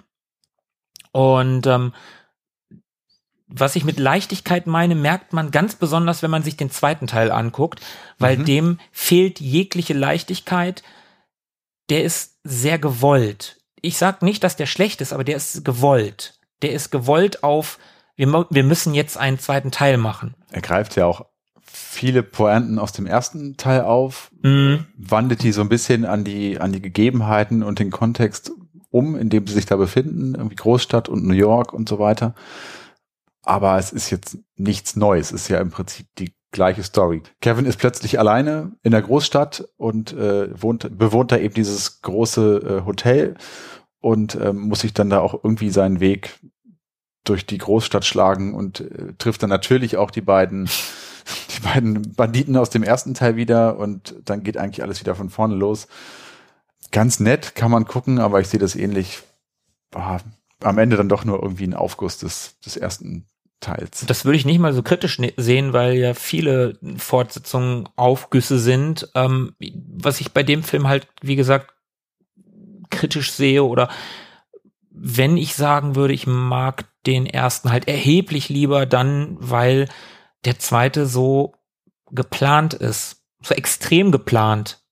So selbstreferenziell. Also äh, oh, guck mal, es ist ein Kult entstanden, wir feiern diesen Kult im zweiten Film, anstatt zu sagen, äh, wir führen die Leichtigkeit fort.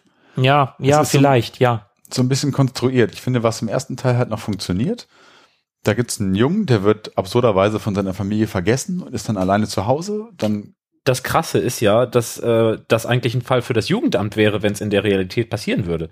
Man hat ein Kind äh, zu Hause gelassen und das muss jetzt mehrere Tage alleine zurechtkommen.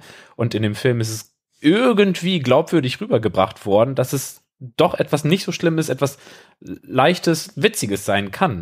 Mm, ja, das stimmt. Das und stimmt. wenn man es zweimal äh, hintereinander so aufzieht, dann wird es irgendwann schwer, es so rüberzubringen.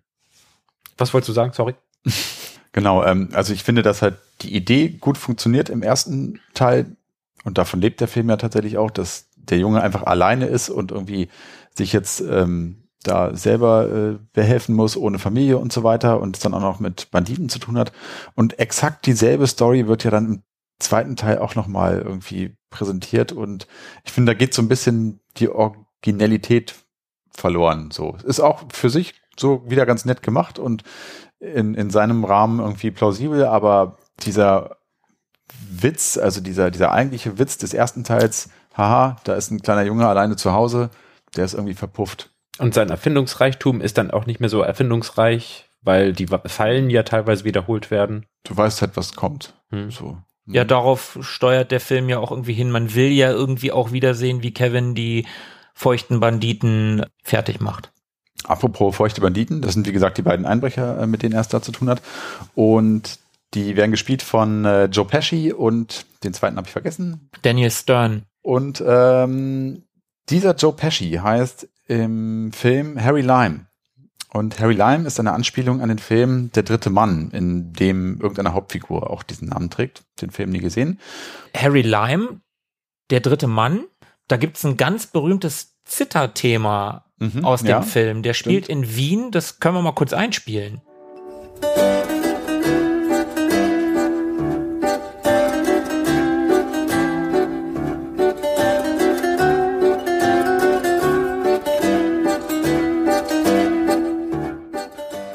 das kennt man auf jeden Fall. Also ich habe den Film nie gesehen, aber das Thema habe ich durchaus schon mal gehört. Ja, ich würde ich auch sagen. Also ich habe den Film einmal gesehen, ich kannte das vorher aber auch schon.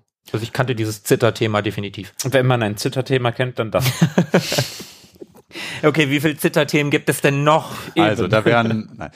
Ähm, genau, und äh, diese, diese äh, kleine Trivia-Info ähm, bezüglich der dritte Mann, äh, die findet man, glaube ich, relativ schnell, wenn man sich ein bisschen äh, mit diesem Film beschäftigt. Was mir aber dann eingefallen ist, es gibt den Film Der Frosch mit der Maske. Eine, Edgar Wallace, ja. Genau, eine Edgar Wallace-Verfilmung oder die erste Edgar Wallace-Romanverfilmung. Und dort trägt der namensgebende Frosch, der dort äh, der Anführer einer Verbrecherbande ist, ähm, und Achtung Spoiler, äh, der trägt den Namen Harry Lime. Ist das so? Der heißt Harry Lime. Er ist ein ähm, totgeglaubter Einbrecher, der dort eben äh, diesen Frosch spielt. Das sind ihm die anderen auf den Leim gegangen. oh Mann. Wo ist das Grillengezirpe, wenn wir es brauchen? ja. Harry Nein, Lime. so schlecht war er nicht. Das, das wusste ich noch nicht. Ah, okay. Wusste ich auch nicht. Ähm, ja, fiel mir, äh, also als ich die in Vorbereitung irgendwie diesen Namen Harry Lime las, fiel mir äh, der Frosch mit der Maske ein und ja. Ich hätte auch nur noch Harry gewusst. Ich hätte nicht gewusst, dass der Harry Lime heißt.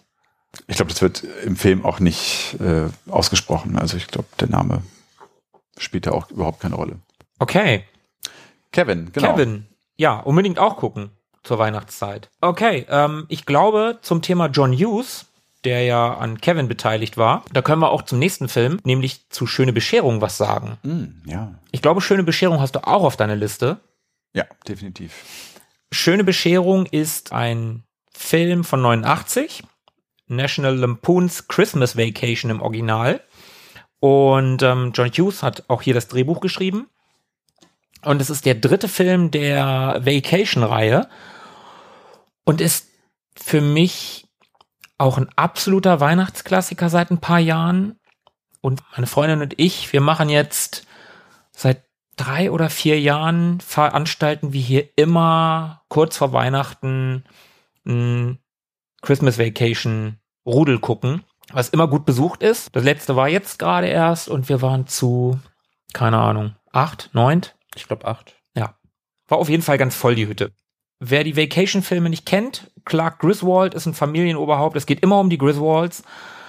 Ähm, Chevy Chase spielt den und Beverly D'Angelo spielt immer seine Frau Ellen Griswold. Die Kinder werden in jedem Teil von anderen äh, Kinderdarstellern gespielt, was ja im vierten Teil auch einmal humoristisch aufgegriffen wird, indem so ein vierte Wandwitz quasi passiert wenn Chevy Chase, also Clark Griswold, sagt, Mensch, ich, äh, ihr werdet so schnell groß, ich erkenne euch schon gar nicht wieder. Das ist relativ witzig. In dem Film tatsächlich recht prominent besetzt, die beiden Kinder von Juliette Lewis und Johnny Galecki, den äh, die meisten Hörer wahrscheinlich als Leonard Hofstetter aus der Serie Big Bang Theory kennen. Da kann man den mal in klein sehen, also in jung. Klein ist er ja auch heute. Genau, und äh, Chris Columbus, der sollte auch ursprünglich Regie führen bei dem Film. Der hat sich allerdings irgendwie mit Chevy Chase überworfen. Die haben wohl Streit gehabt, so wie ich das recherchiert habe. Und der wurde dann durch Jeremiah Chetchik ersetzt. Ein Regisseur, der nicht unbedingt in die Annalen der Filmgeschichte eingegangen ist. Aber mindestens einen guten Film hat er gemacht, nämlich Schöne Bescherung.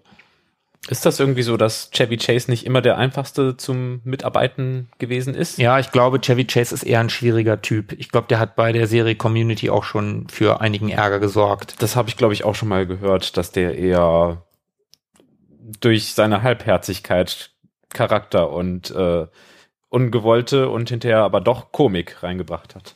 Also bei, bei Schöne Bescherung ist er einfach großartig. Mimik, Gestik, also es ist einfach so ein witziger Film und das Geile ist an dem Film, der wird mit jedem Jahr, in dem man ihn guckt, und ich habe ihn jetzt mehrere Jahre am Stück geguckt und ich muss nicht jeden Weihnachtsfilm jedes Jahr gucken. Aber das ist einer, neben Stirb langsam, der zweite Weihnachtsfilm, den ich jedes Jahr gucke, mhm. und der wird jedes Jahr witziger. Das sehe ich auch so. Der Film gehört durchaus zu der Sorte Film, die man sich immer wieder anschauen kann, die auch nicht ätzender werden, die man nicht über hat, so wie das bei anderen Filmen durchaus der Fall ist. Ich habe früher auch gerne zu Weihnachten mir die Muppets Weihnachtsgeschichte angeschaut oder Nightmare Before Christmas und da war es dann für mich irgendwann vorbei. Ich habe die Filme dann irgendwann über gehabt und konnte sie nicht mehr sehen und habe sie jetzt auch schon längere Zeit nicht mehr gesehen. Aber bei äh, Schöne Bescherung ist es, wie du sagst, genau so. Äh, die werden einfach nicht unwitziger. Im Gegenteil. Ich kann mich immer noch großartig amüsieren, immer über dieselben Szenen. Du weißt genau, was kommt. Also Ja. du weißt ja genau, welche Szene als nächstes kommt. Du kannst quasi mitsprechen. Aber es ist immer noch wirklich lustig. Also allen voran irgendwie Chevy Chase.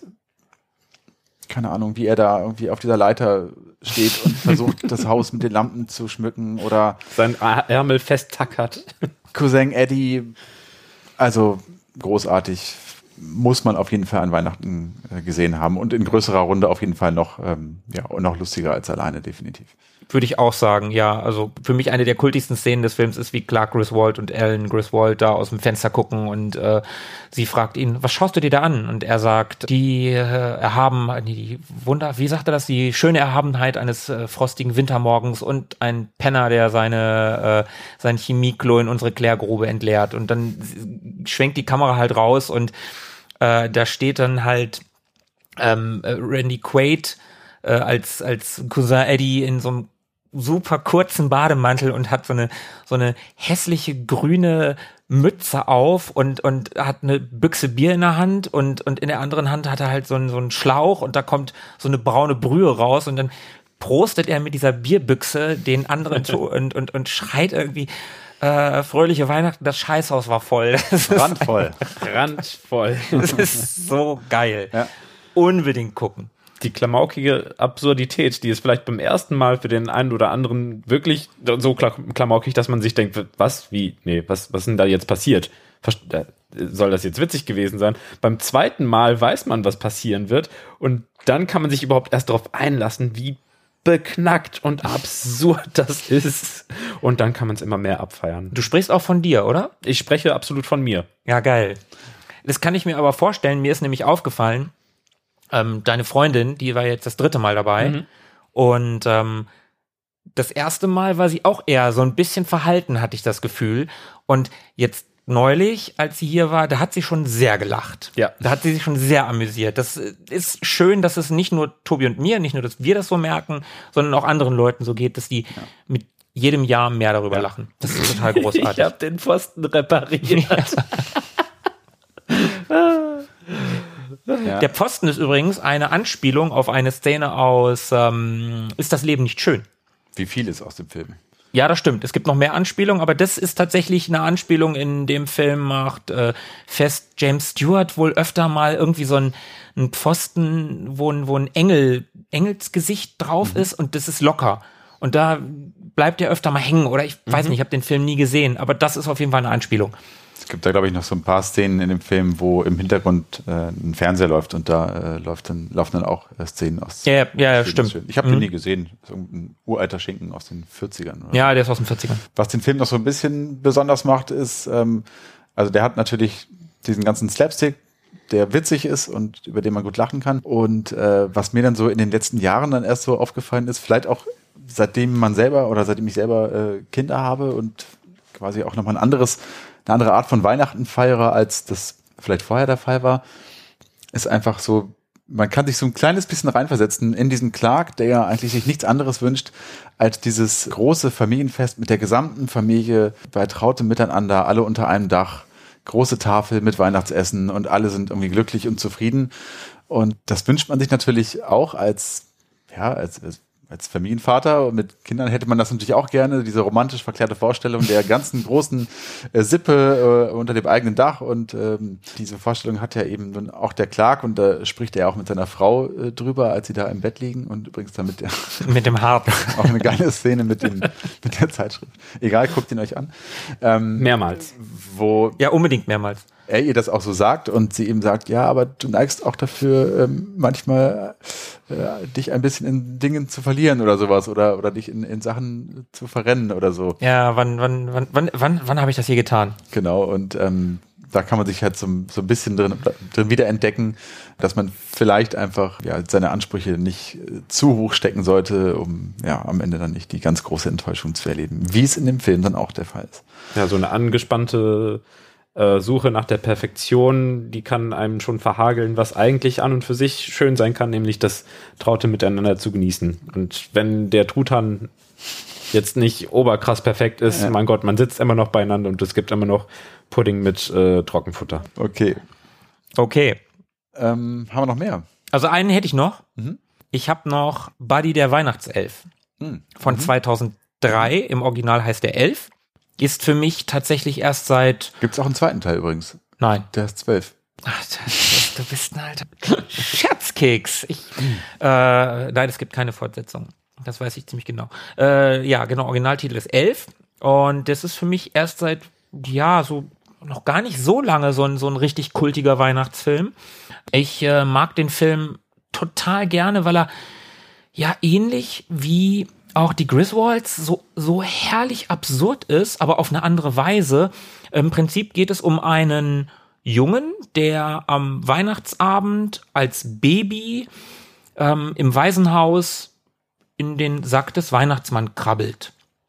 Und der nimmt ihn, weil er das nicht merkt, aus Versehen mit. Und dann ist er am Nordpol bei Elfen. Und dann übernimmt ein Elf die Erziehung oder die Aufzucht, sage ich jetzt mal, dieses Menschlings. Und äh, die Elfen sind halt alle nur so, ja, ja, weiß ich nicht, kniehoch, naja, ein bisschen größer sind sie schon, so hüfthoch.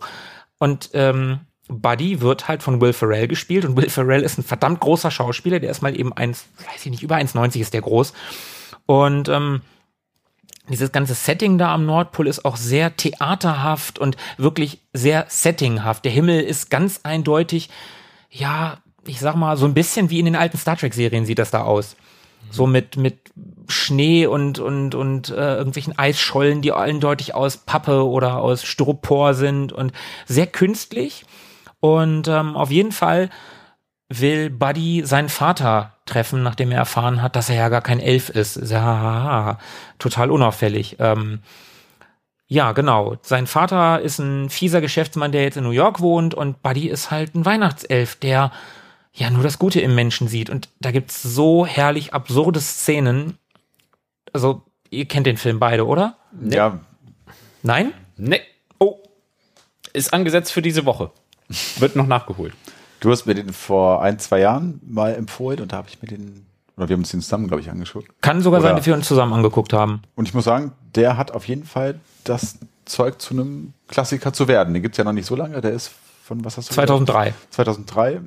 Und ähm, ja, also Ja, finde ich auch. wirklich Ähm, super. Der Film ist von John Favreau übrigens. Regisseur ist John Favreau, den man kennt als Regisseur der ersten beiden Iron Man Filme.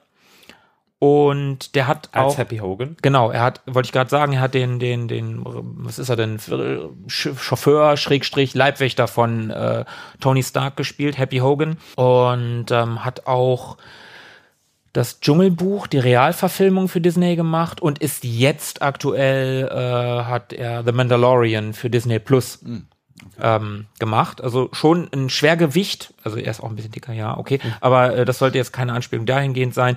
Schon ein Schwergewicht in der Filmwelt und der hat diesen Film gemacht, hat ursprünglich nur das Drehbuch umgeschrieben, weil es im Original wohl sehr viel düsterer gewesen sein soll und ähm, Favreau wollte aber gerne mit Will Ferrell zusammenarbeiten. Und dann wurde ihm angeboten, das Drehbuch umzuschreiben und er hat das dann ein bisschen, bisschen fröhlicher, ein bisschen lustiger gemacht. Und genau, es gibt in dieser ersten Filmhälfte unfassbar viel Culture Clash. Ich liebe ja Culture Clash in Filmen, wenn, ähm, also es gibt so ein paar Szenen, die sind in Anführungsstrichen ekelig.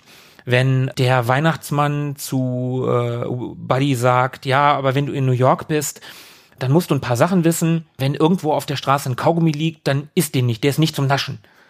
Und äh, was macht Buddy natürlich in so einer ganz tollen Montage, als er in New York ankommt? Er geht an so einer U-Bahn-Haltestelle vorbei und da kleben unter diesem Gitter Kaugummis. Unter welchem Gitter? Unter diesem, also wo man halt runtergeht, wo, so, wo, die, ja. wo die Treppe ist, wo, die, wo das Geländer ist und da ist ja immer so ein Gitter drumherum, dass man da nicht reinfällt. Ne, diese, diese grünen, dunkelgrünen Gitter und oder, oder Zäune halt und da kleben, kleben Kaugummis drunter. Und was macht er wohl? Ja, er entdeckt die Kaugummis und isst erstmal einen und dann findet er ganz toll, dass es da gratis Kaugummis gibt und dann fängt er an, diese ganzen Kaugummis, also es ist total abgefahren. Also dieser Culture Clash ist einfach großartig. Es, der Film ist nicht so ganz so, also eigentlich ist er gar nicht unter der Gürtellinie im Vergleich zu dem, was Will Ferrell sonst oft macht. Also den kann man sich auch angucken, wenn man Will Ferrell nicht mag. Kindertauglich ist er dann wohl auch, wenn er nicht so sehr unter der Gürtel Der ist absolut Kinder, den kann man mit Kindern gucken. Also der ist, ich glaube im Englischen ist er PG, also der ist nicht mal PG-13, der ist PG und ähm, also der in Deutschland ist der ab 6. freigegeben. Das ist auch völlig, völlig okay. Das, äh, da sind keine schlimmen Sachen drin. Äh, er sagt im Deutschen sagt er, ich weiß gar nicht, was er im Deutschen sagt. Im Englischen sagt er, äh, wenn er sich, wenn er sich über irgendwas ärgert, sagt er mal Son of a Nutcracker. was ziemlich witzig ist. Äh, Im Deutschen sagt er, glaube ich, heiliger Nussknacker oder so, was nicht ganz so witzig ist, aber ja gut, geht noch.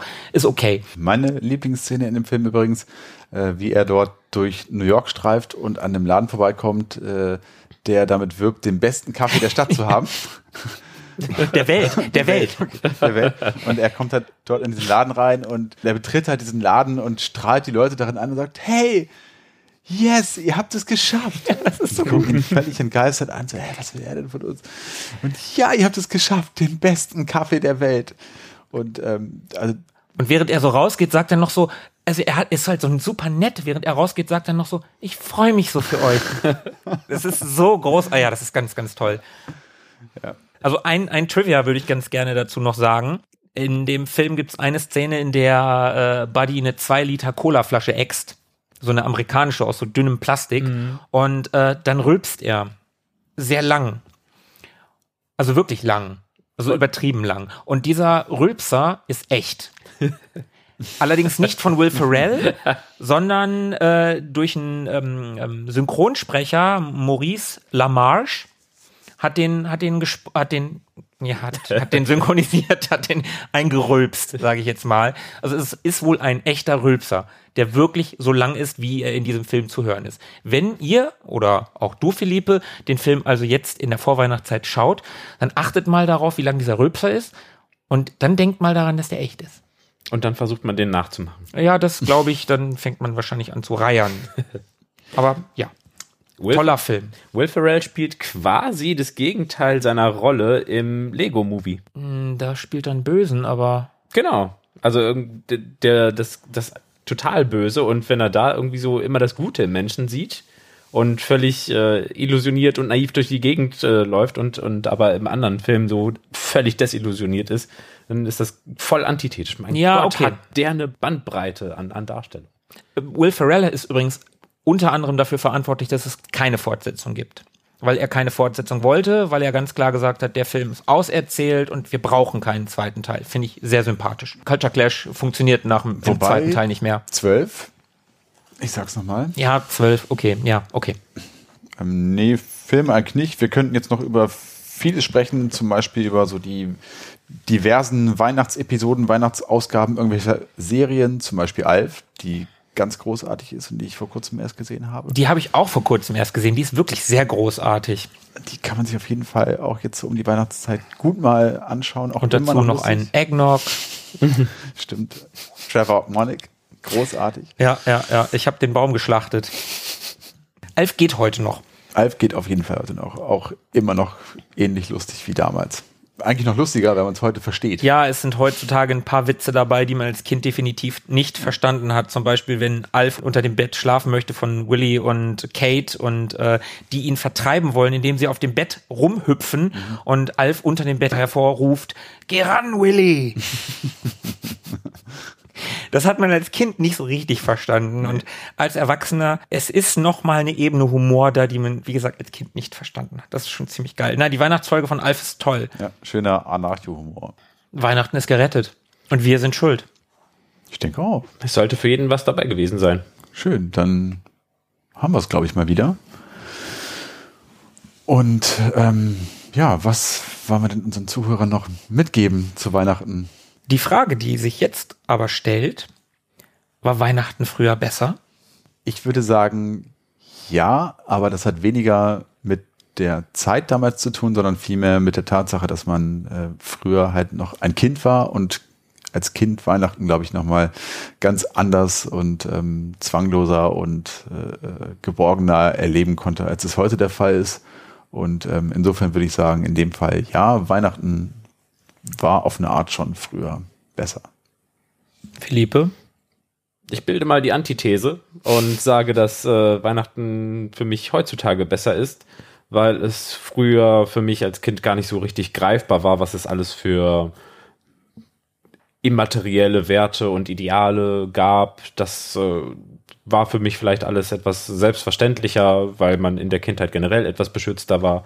Und äh, heutzutage kommt man an Weihnachten äh, vielleicht zusammen mit Leuten zu, wieder zurück nach Hause und kann einmal im Jahr eben so dieses äh, vertraute, alte, heimelige wieder erleben, was im Laufe des Jahres etwas verloren geht. Und dann ist das so was wie der Safe Haven, mhm. äh, äh zu dem man zurückkehren kann. Und man hat auch ein anderes Gespür für eben dieses diesen Wert von ähm, Gemeinsamkeit, Gemeinschaftlichkeit mhm. und äh, feiert nicht mehr das äh, NES-Spiel, sondern feiert tatsächlich die Gemeinschaft, die man mit anderen so im, im Frieden gemeinsam lebt. Ja. Ich will auch gar nicht sagen, dass, dass Weihnachten heute ähm, nicht äh, schön ist oder so. Ne? Also man erlebt es einfach auf eine ganz andere Art und Weise mhm. und seitdem ich Kinder habe, auf eine nochmal andere Art und Weise, weil man jetzt ja dafür verantwortlich ist, für die Kinder irgendwie das Weihnachtsfest Fest so zu gestalten, dass es ihnen auch in schöne Erinnerungen bleibt, Rituale einführen, Traditionen pflegen und all solche Dinge. Und das macht natürlich auch Spaß. So. Und vor allem auch ähm, Dinge vielleicht wieder zu beleben, die man aus der eigenen Kindheit noch kannte. Stichwort Retro-Gaming oder irgendwelche alten Filme irgendwie äh, anschmeißen und sie. Kevin zum Beispiel. Genau, also das sind ja alles Dinge, die ich mit meinen Kindern heutzutage auch machen kann, die ich aus meiner Kindheit kenne und was natürlich auch Spaß macht. Dann sollten Sie unbedingt James Pond spielen. Das kann man Kindern ruhig geben, würde ich sagen. Auf jeden Fall, ja. Dann würde ich noch abschließend sagen, dann befinde ich mich irgendwo zwischen euch beiden, wie so oft. Es gibt Dinge, die damals besser waren, es gibt aber auch Dinge, die heute besser sind. Also was heute besser ist, ganz klar, als Erwachsener geht es mir so, dass ich, ich bekomme immer noch gerne Geschenke, aber ich schenke auch gerne. Und ich freue mich, wenn sich andere Leute über meine Geschenke freuen. Das finde ich ganz toll. Früher wollte ich einfach nur haben. Ja, so war, war, das als Kind. Ja, ich war ja schließlich ein verwöhntes Einzelmistblag. Insofern musste ich nicht teilen und das hat sich auch darauf, äh, ja, hat sich auch da wieder gespiegelt. Das finde ich ganz toll. Ich finde es aber auch ganz toll, äh, dass man heute so sich neue eigene Traditionen heranschafft. Meine Eltern waren nicht so traditionsbewusst. Klar, wir hatten immer einen Weihnachtsbaum und so, so gewisse Traditionen hatten wir schon, aber man schafft sich halt als Erwachsener ein paar eigene Traditionen, sei es das äh, Griswolds Weihnachtsgucken, was jetzt in im dritten oder vierten Jahr stattfand. Es äh, mag auch das äh, Weihnachtsspecial von Tobi und mir tatsächlich sein. Äh, wir treffen uns am Tag vor Weihnachten im Allgemeinen gehen zu Fuß zum Marktkauf, holen eine Tiefkühlpizza, gehen zu mir, wo immer das sein mag, machen eine Tiefkühlpizza und gucken irgendeinen Weihnachtsfilm. Und ähm, das sind so meine äh, Dinge, die ich heutzutage sehr schätze an Weihnachten, die mir sehr wichtig sind. Ja, aber früher, früher war es halt Familie und mein Großvater hatte am 21. Dezember Geburtstag, das war für mich Tradition und äh, es gab, für, ich bin da genau zwischen. Ich würde sagen, äh, ein paar Dinge waren früher besser, ein paar Dinge sind heute besser. Sehr diplomatisch. Sehr synthetisch. Nein, das ist alles sehr natürlich. Weihnachten ist doch was Gefühlsechtes. Und Dominik oben. Gut. Dann, ähm, ja, vielen Dank fürs Zuhören bis hierher. Vertragt euch. Habt euch lieb. Steckt eure Ansprüche nicht zu hoch, sonst ergeht es euch wie dem guten Clark Griswold. Ähm, ja, ein schönes Weihnachtsfest euch allen da draußen und ähm, wir hören uns vielleicht nochmal dieses Jahr. Mal sehen. Spätestens im nächsten Jahr. Spätestens im nächsten Jahr geht's weiter. Wir sagen vorsichtshalber darum mal nur frohe Weihnachten, aber vielleicht doch auch einen guten Rutsch. Wir halten es uns mal offen. Erholt euch gut, bis zum nächsten Mal. Bleibt am Drücker. Bis dann. Ciao. Ciao. Mögen die Retro Boys mit euch sein. Immer.